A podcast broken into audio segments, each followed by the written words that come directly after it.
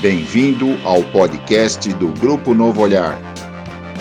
Um espaço para promover a reflexão e a conscientização sobre a deficiência visual, a pessoa com deficiência visual e o seu mundo. Narrativas e expressões da pessoa com deficiência visual. Eu sou Isabela Fornazari. Eu sou Neik Tahara. Eu sou Ilse Gomes. Eu sou Gilberto Luiz Carvalheiro. Eu sou Marilda Magalhães. Eu sou Marcelo Santana. Eu sou José Cláudio Rocha. Eu sou Thaís Badesso. Eu sou Juliana Diniz. Eu sou Irineu Cruz. E este é o podcast do Grupo Novo Olhar. Bem-vindos ao nosso podcast do Grupo Novo Olhar. Vamos ver quem está aqui hoje. José Cláudio. Olá. Seu Gilberto. Oi, pessoal. Elci. Oi, gente. Thaís. Oi, pessoal. Marilda.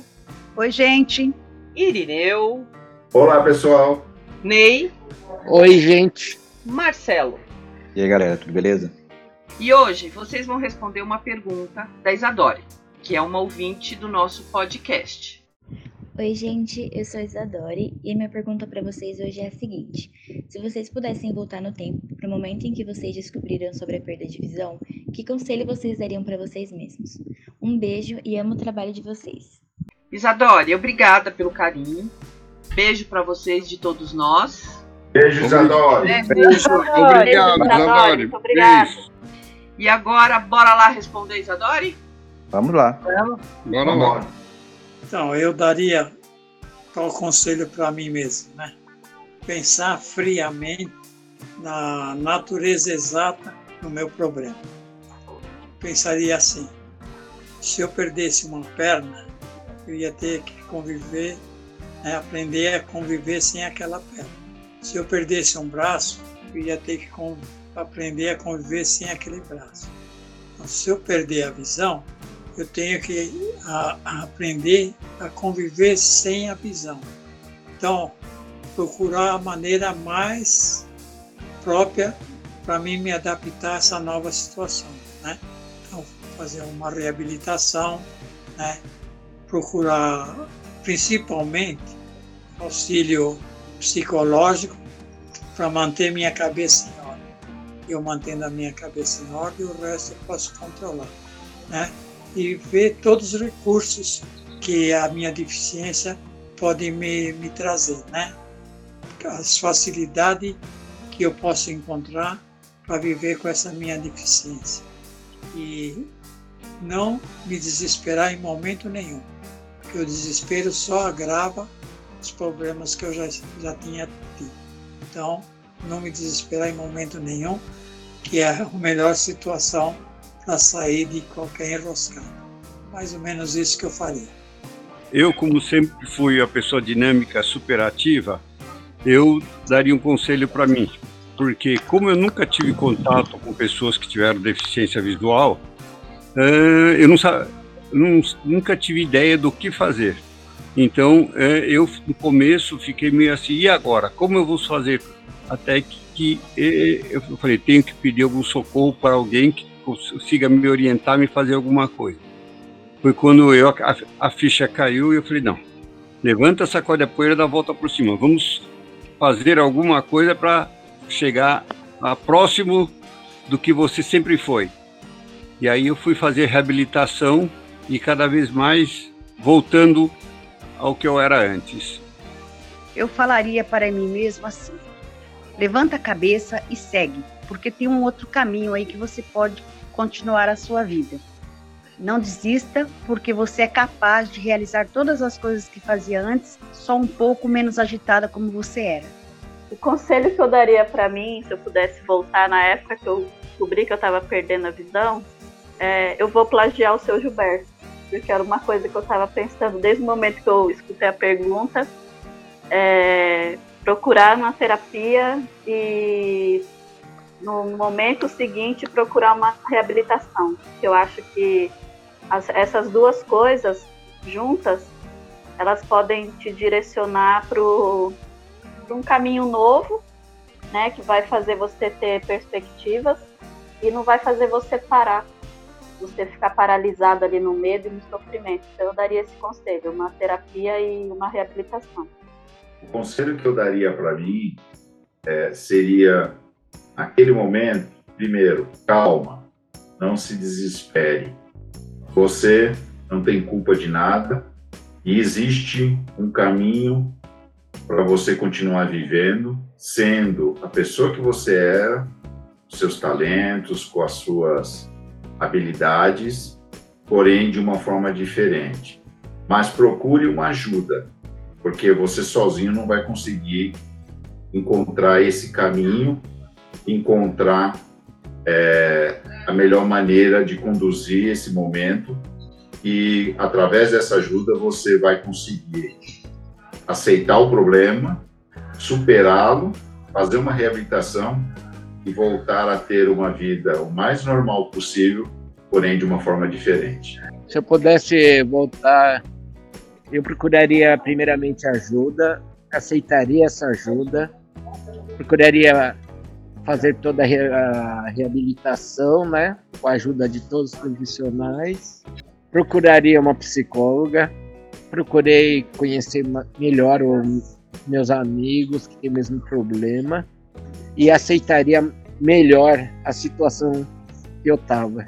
Assim, conseguindo desenvolver todo o meu potencial após a perda da visão. E que consegui. Bem, se eu pudesse voltar ao tempo, com certeza uma das coisas que eu falaria para mim pode ser impactante um momento, mas com calma, com certeza você vai você vai conseguir voltar às suas atividades quase normais, como você fazia antigamente. Eu acho que era isso que eu falaria para mim naquele momento. Se eu pudesse voltar no tempo, no momento em que eu descobri a, a minha perda da visão, eu acho que eu diria para mim mesmo que não se preocupasse. Eu já estava procurando ajuda, então eu continuasse buscando essa ajuda incessantemente, porque eu ia encontrar a melhor versão de mim mesma, como eu encontrei. Acho que esse era o conselho que eu me daria. Procurar ajuda para encontrar o verdadeiro eu. E olha que coisa interessante, eu achei meu eu quando eu encontrei o eu de vocês.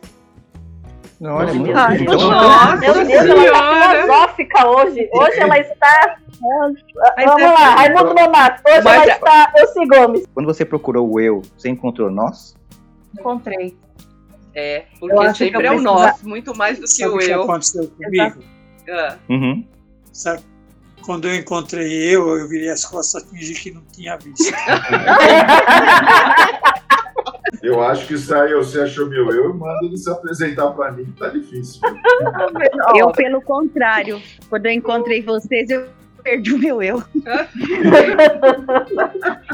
Mas no fundo, no fundo, no fundo aqui, todo mundo se encontrou um pouquinho quando encontrou os outros, entendeu?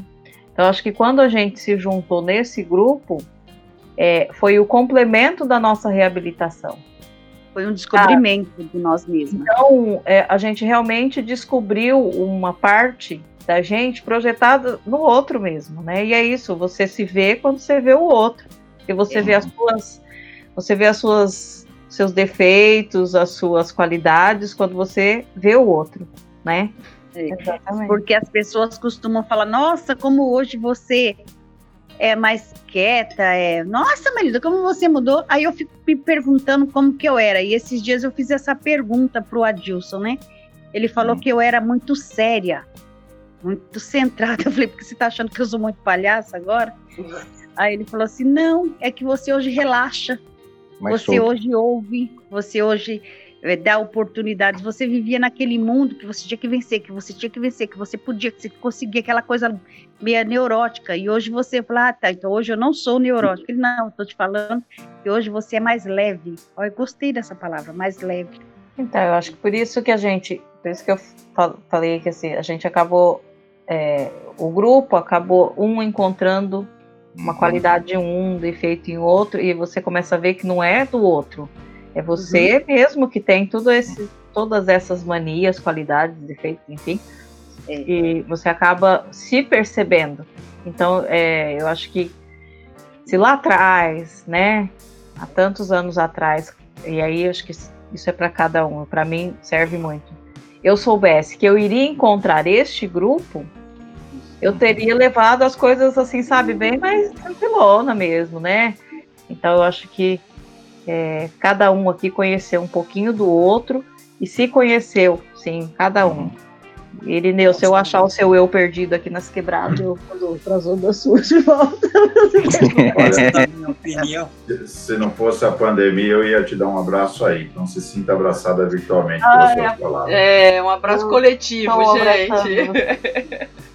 Eu, o que eu, que eu percebi é que eu, ainda quando tinha mais visão e não tinha nenhum atendimento psicológico, nenhum apoio assim moral e, e, e intelectual, né? eu, eu agia, agia de uma maneira que eu, eu só descobri depois, né? Eu fazia muitas, muitas coisas erradas, sabe? Nossa, eu sempre fui essa pessoa que estava toda hora errando, mas sempre cobrando dos outros que os outros fizessem tudo certo, sabe? Quer dizer, uhum. eu não fazia certo, mas cobrava dos outros que tinha que ser tudo certo. Então, quando né, perda, perda da visão, a reabilitação, né? Aí eu comecei a, a, a aceitar os outros do jeito que eles são, né? Porque eu estava vendo, uhum. né? Cada um com sua, seus problemas, cada um com a sua deficiência, mas todo mundo fazendo o que dava para fazer do jeito dele. Então eu tinha que aceitar ele daquele jeito, que ele conseguia fazer aquilo. E isso aí eu transferi para tudo, né? em todos os sentidos.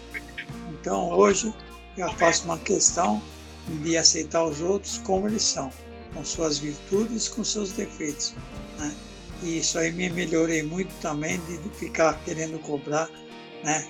que os outros fizessem tudo perfeitamente se eu não consigo fazer as coisas uhum. todas perfeitas. Então foi uma grande lição para mim também. Alguém mais vai sentar no divã? Alguém? Alguém mais? Ah, eu, eu, queria abraçar eu todo mundo. Porque eu acho que a maioria de nós não sabíamos o que, que era uma reabilitação de um deficiente visual. A gente foi aprender a hora que foi procurar socorro. E aí uhum. viu, primeiro choque inicial, é, é, desmontado à medida que você vai fazendo a reabilitação e vendo que o teu potencial a florescer de novo. Eu acho, eu acho que dependendo das pessoas, você só sabe o quanto você é capaz quando você é testado mesmo.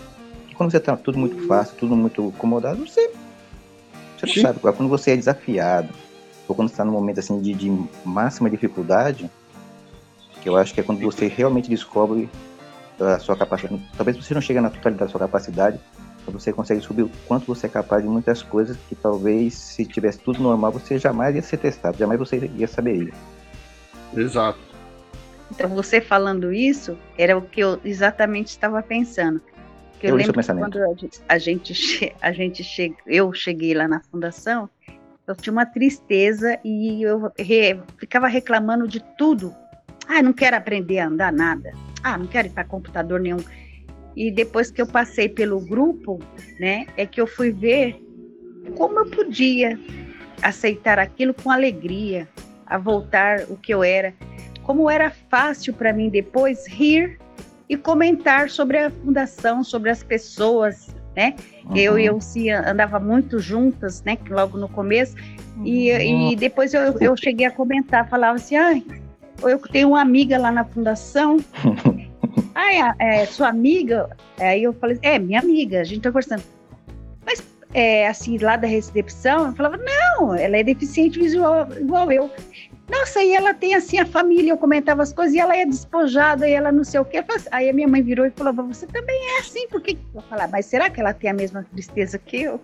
Se ela é deficiente, ela também deve ter. Eu falei, mas ela é alegre. Eu tô gostando muito de ficar lá junto com eles. Olha, sua mãe teve a oportunidade de livrar você dessa, hein? Já pensou?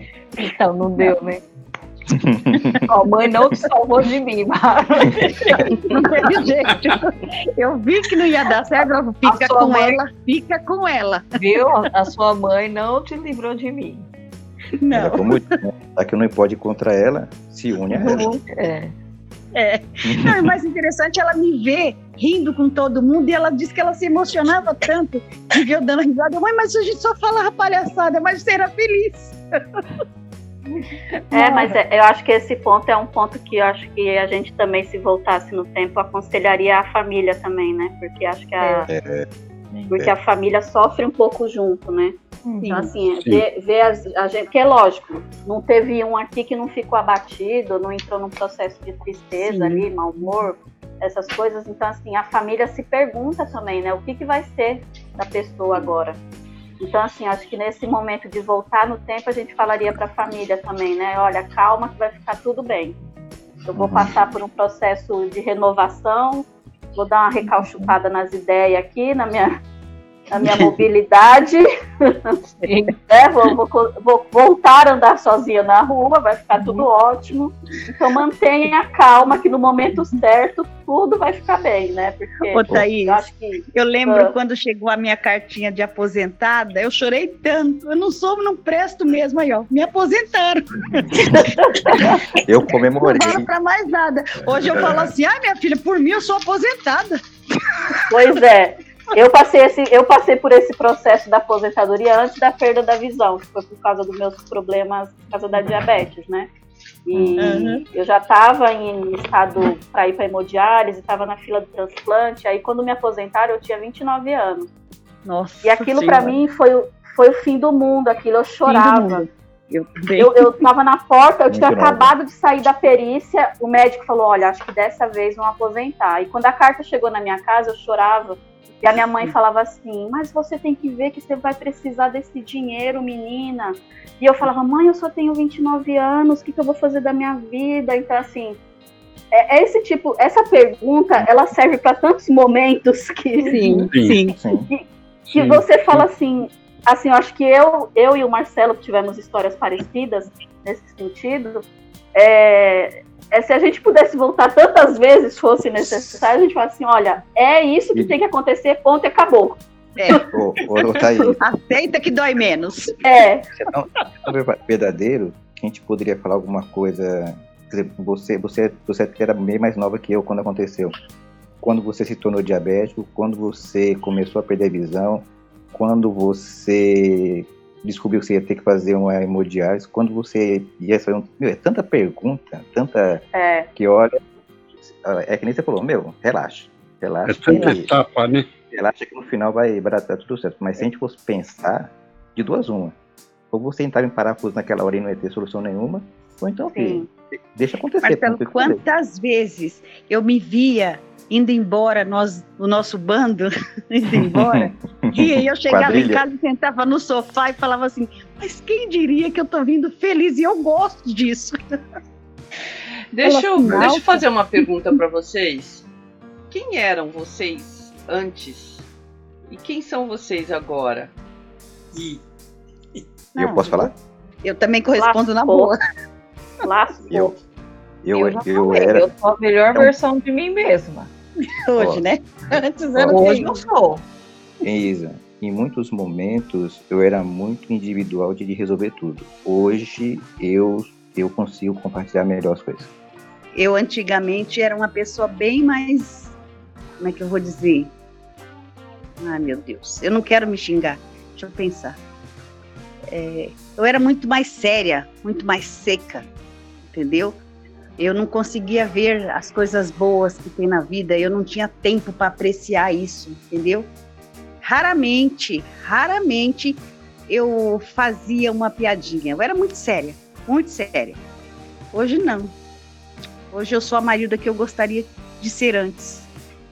Essa é a verdade. Eu me, eu me amo hoje. Eu gosto do que eu sou. Tu era o coração peludo. Eu era. Agora é um coração depilado a laser. A laser. Opa! Não cresce mais pelo aqui. Isso. Eu acho, no meu caso, é, minha essência minha essência, eu continuo a mesma pessoa. Eu acho que a diferença que tem é que eu aprendi a, a olhar um pouco mais de paciência para as coisas. Acho que essa é a verdade. Um pouco mais de paciência e tolerância, talvez um pouco, mas eu acho que não mudou muita coisa, mas mais isso, assim, mais a paciência, mais a, a tolerância comigo mesmo. Não é nem, acho que não é nem com, com os outros, comigo mesmo. Eu, eu aprendi a me conhecer melhor, é, a olhar melhor para mim. Ainda estou fazendo isso todo dia. É uma coisa que para mim não aconteceu assim de ter mudado muito de uma hora para outra.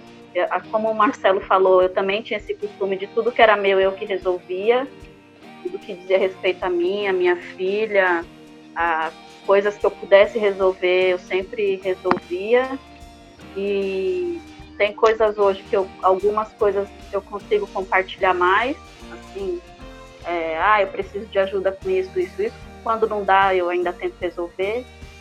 Mas eu acho que eu me tornei um pouco mais paciente, tolerante comigo mesmo e olhar um pouquinho mais para mim, assim, do que eu tinha. Eu não sei se isso é um péssimo hábito, assim, de sempre olhar muita bondade para os outros e achar que ah, a pessoa fez aquilo por algum motivo e ficar tentando entender o motivo pelo qual a pessoa fez aquilo. Então, hoje eu me preocupo um pouco mais comigo, com as minhas emoções, do que com as emoções do outro. Assim, né?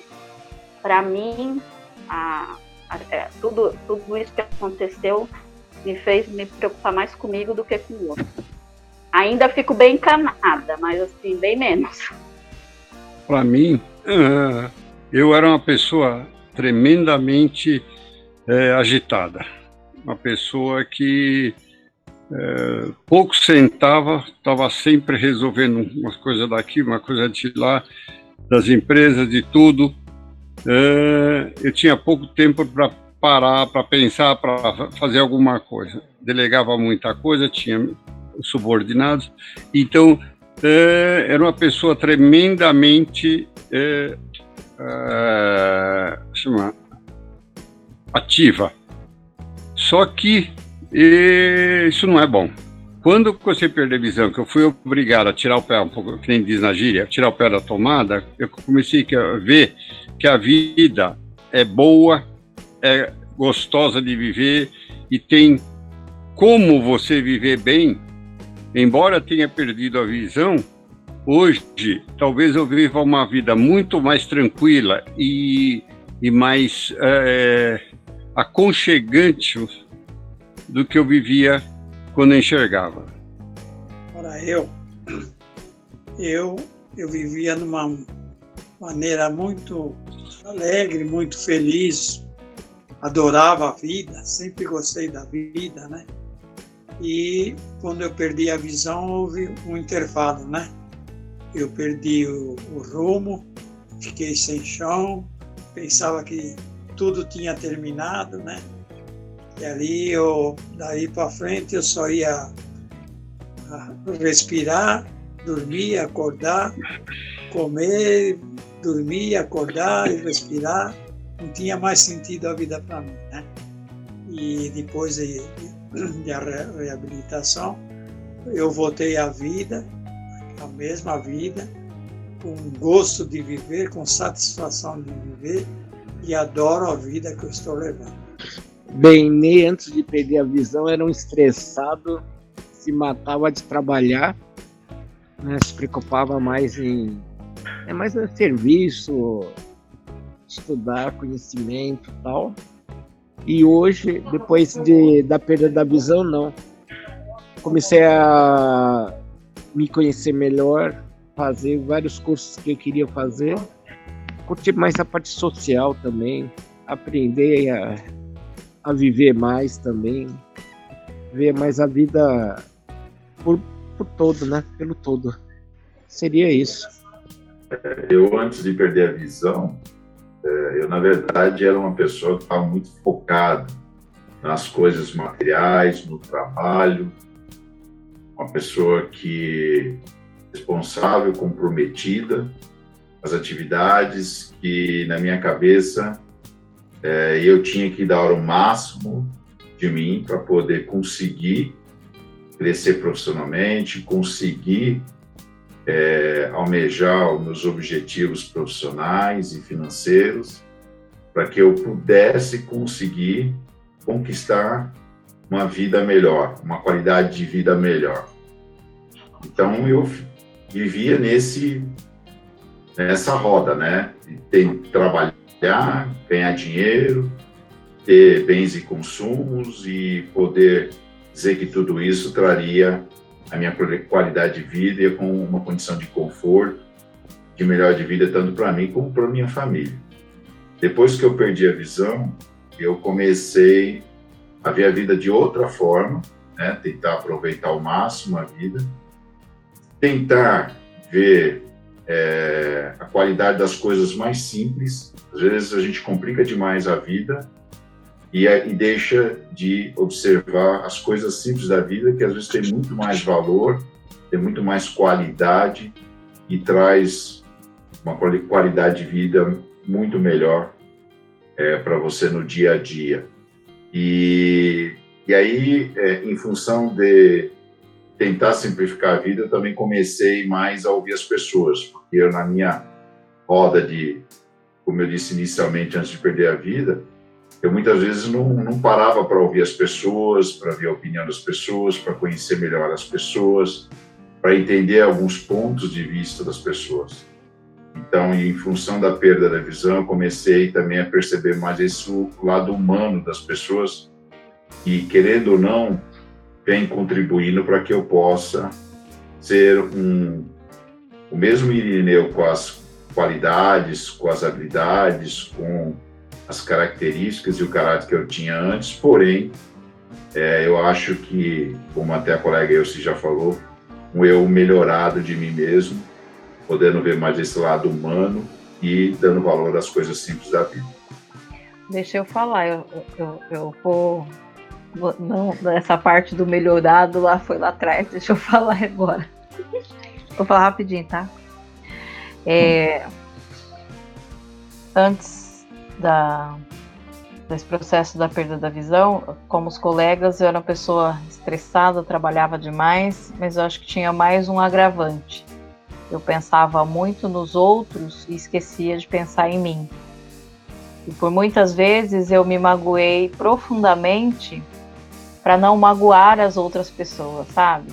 Ai, porque eu não vou fazer isso porque o outro não vai gostar porque o outro vai ficar chateado, porque o outro vai ficar triste. E com isso, quem ficava chateada, triste, magoada era eu.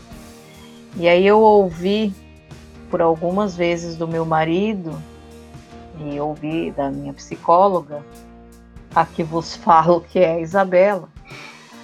É, eu ouvi do meu marido assim, que eu tinha que pensar mais em mim e tal.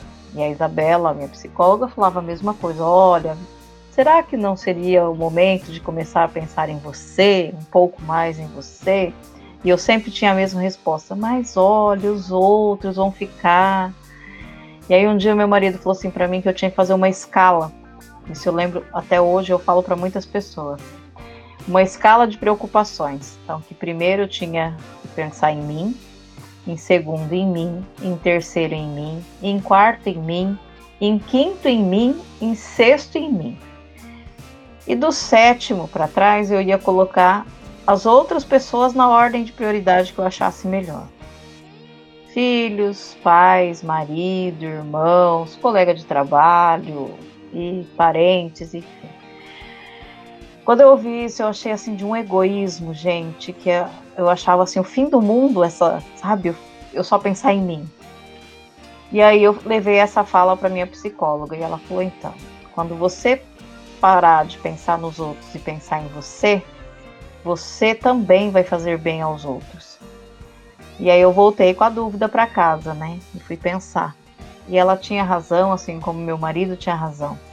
Se eu não estou bem comigo, como eu vou estar bem com os outros e como os outros vão ficar, né? Então, eu, a partir desse momento, eu comecei a pensar realmente. É, Não sei se eu coloquei a minha pessoa em tantas vezes assim, né? Mas eu comecei a pensar em mim. Então hoje eu falo que não é não e não importa quem está ouvindo não. Se está fazendo bem para mim dizer o não, então eu vou dizer o não. E se é sim, é sim. Porque quem tem que estar bem com as minhas respostas, com as minhas atitudes, sou eu. O outro, ou ele me aceita como ele está, e aí quando eu falo o outro, não é o outro só o meu companheiro, meu marido, é o filho, é o pai, é o irmão, é a irmã, não interessa, né? Eu tenho que estar bem. Se eu estiver bem, as pessoas que estiverem perto de mim, elas também vão estar. Se eu não estiver, eu não vou conseguir transmitir, como a Marilda falou agora há pouco, que ah, eu transmiti alegria, que a mãe dela ela falava de mim, enfim. Então, se eu não estiver bem, eu não vou conseguir ser essa pessoa. E no fundo, eu sempre fui essa pessoa. Então, quando eu falo do eu melhorado, acho que é isso. Eu deixei aparecer uma pessoa que por muitos e muitos anos ficou escondida atrás de uma de uma carcaça, de uma armadura de pessoa forte, de pessoa que não podia chorar, de pessoa que não podia é, mostrar fragilidade, de que resolvia o problema de todo mundo, quando na verdade eu até resolvia, mas os meus problemas eu fui segurando. Então chegou o momento que eu tive que mostrar isso para as pessoas, que eu tinha esses problemas e que eu precisava resolver os meus problemas para depois tentar ajudar as outras pessoas. Então acho que hoje eu sou uma pessoa melhorada nesse sentido e eu vivo muito melhor. Eu falo que eu descobri vida após a perda da visão. É, realmente, hoje eu tenho vida. Hoje eu não trabalho 16, 18 horas por dia. Eu tenho uma vida que eu posso, né, considerar confortável dentro do que eu posso fazer. Eu faço tudo o que me é possível e sou feliz. Eu acho que isso eu não era antigamente. Eu mostrava uma falsa felicidade. Hoje eu sou feliz. Acho que é isso que eu tiro de, de lição de todo esse processo. É um dos lemas, né? Um dos lemas de Alcoólicos Anônimos é justamente esse, né? Para o alcoólico conseguir se recuperar, primeiro tem que pensar, primeiro eu, segundo eu, terceiro eu, e quantos primeiros eu precisarem tem que pôr na vida dele.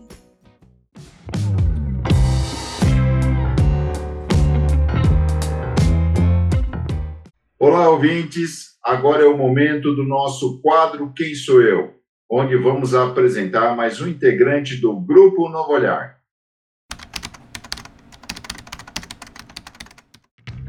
Eu sou Juliana Diniz. Sou assistente social, sou uma pessoa apaixonada pela vida, apaixonada pela natureza, principalmente pelo mar e por cachoeiras. Adoro conhecer pessoas novas, aprender coisas novas, ler, conversar, Gosto bastante de praticar esporte, principalmente corrida de rua. Sou apaixonada pela minha família e tenho sede de aprender cada vez mais.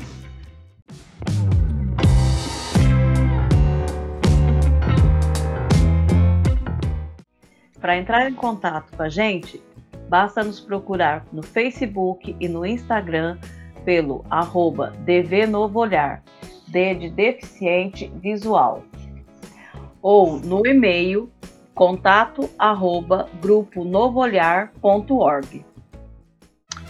Bem, pessoal, estamos terminando mais um episódio do Grupo Novo Olhar. Espero que vocês tenham gostado e até a próxima. Tchau. Tchau. Tchau. Tchau. Tchau.